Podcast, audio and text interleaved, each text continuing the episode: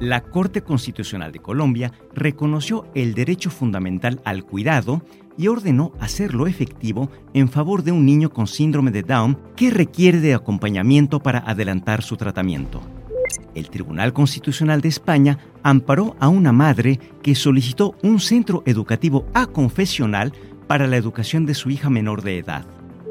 El expresidente francés Nicolas Sarkozy fue condenado a un año de prisión por financiamiento ilegal de su campaña del año 2012. En Noruega, el asesino en masa Anders Breivik perdió la demanda que presentó contra el Estado por presunta violación de sus derechos en prisión. El Tribunal Constitucional de Senegal anuló el aplazamiento de las elecciones decretado por el presidente de la República. Y atención, en nuestra sección de absurdos jurídicos hablaré de la muerte. ¿Qué tal? Soy Alejandro Anaya. Los saludo con mucho gusto en este cuarto episodio de la Magistratura en el Mundo, donde cada semana les presento la actividad más relevante registrada en los tribunales del mundo y que con detalle pueden ustedes consultar en la página web de la Suprema Corte de Justicia de la Nación, así como en las redes sociales del Alto Tribunal. Dicho lo anterior, vamos con más información. En Bolivia, la vicepresidencia publicó la convocatoria para la preselección de personas candidatas para las elecciones judiciales. En Venezuela, el Tribunal Supremo de Justicia desplegó tribunales móviles en el estado de Aragua, en los que se brindan a la ciudadanía diversos servicios jurídicos gratuitos.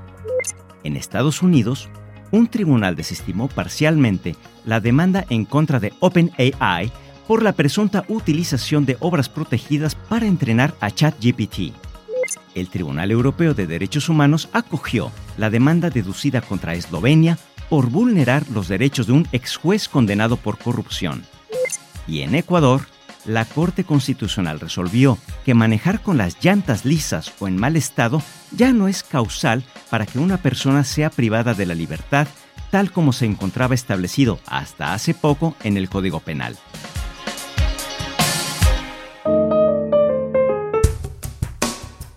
Entre las noticias más relevantes, destaca que la Comisión Interamericana de Derechos Humanos publicó el estudio intitulado Estándares Interamericanos sobre Libertad de Religión y Creencia. Esto en cumplimiento del mandato de la Asamblea General de la Organización de Estados Americanos y de conformidad con los artículos 13 y 58 de su reglamento. El derecho a la libertad de religión y creencia se encuentra consagrado en la Declaración Americana de los Derechos y Deberes del Hombre y en la Convención Americana sobre Derechos Humanos. En las Américas se registran diversas violaciones a este derecho en conexión con otros derechos humanos y en relación con distintos grupos en situación de vulnerabilidad. En este sentido, el estudio presenta los desarrollos de los órganos del Sistema Interamericano de Derechos Humanos sobre este derecho, desde una visión que postula la universalidad y la interdependencia de los derechos humanos.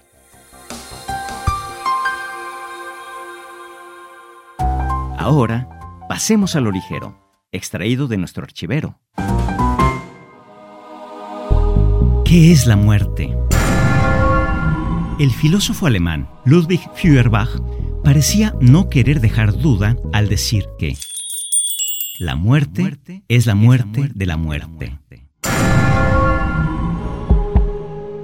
Para el ordenamiento jurídico mexicano, la Ley General de Salud, en su artículo 343, dispone que la pérdida de la vida ocurre cuando se presentan la muerte encefálica o el paro cardíaco irreversible. En consecuencia, a la luz de lo dispuesto por la ley, parece poco probable, al menos en el corto plazo, regresar a la fórmula que los médicos utilizaban en la Edad de Oro para informar a la autoridad judicial que una persona había muerto. Con la siguiente fórmula. Señoría, después de llamar consecutivamente por tres veces a don fulano de tal, y no habiendo obtenido de parte de éste contestación a mi requerimiento, puede asegurarse que don fulano de tal ha fallecido. No sabemos a dónde se van los muertos, pero parece claro que estos, desde alguna parte, siguen incidiendo en la actividad jurisdiccional. Por ejemplo, en Wisconsin, Estados Unidos, tres sujetos fueron acusados de profanar una tumba para que uno de ellos tuviera sexo con un cadáver. El epitafio de este caso lo aportó una magistrada de la Corte Suprema Estatal, quien sostuvo, la ley del Estado prohíbe las relaciones sexuales con alguien que no pueda dar su consentimiento, ya sea que la víctima esté muerta o viva en el momento de los hechos. En Nicaragua, un juez ordenó la detención de un notario que fue declarado culpable por fraude y falsificación de documentos al haber hecho comparecer en escritura pública a una persona que tenía más de 20 años de haber muerto. Y en Brasil, un tribunal aceptó como prueba absolutoria en un juicio por homicidio una carta exonerante dictada por el espíritu de la víctima, muy a un medium. Ocurrió que el espíritu de un hombre asesinado a los 71 años liberó de toda culpa a su amante de 63, a quien se le achacó haber pagado por la ejecución. La carta en cuestión tenía las más rigurosas credenciales espiritistas y fue presentada como prueba por el defensor de la acusada. Y, por cierto, no fue impugnada por la parte acusadora. La carta dictada al medium concluye así. Lo que más me pesa en el corazón es ver a Yara acusada de esa forma por mentes tramposas como la de mis verdugos. Un abrazo fraterno de Ersi. Al ser presentado el testimonio en tiempo y forma, fue aceptado por el Tribunal de Porto Alegre. Este es un claro ejemplo de que los muertos pueden exonerar desde el más allá.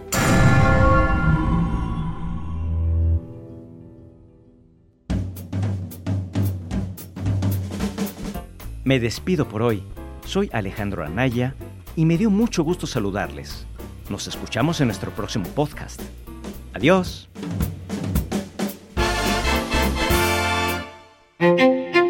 A saber, la red sonora de la Corte presentó La magistratura en el mundo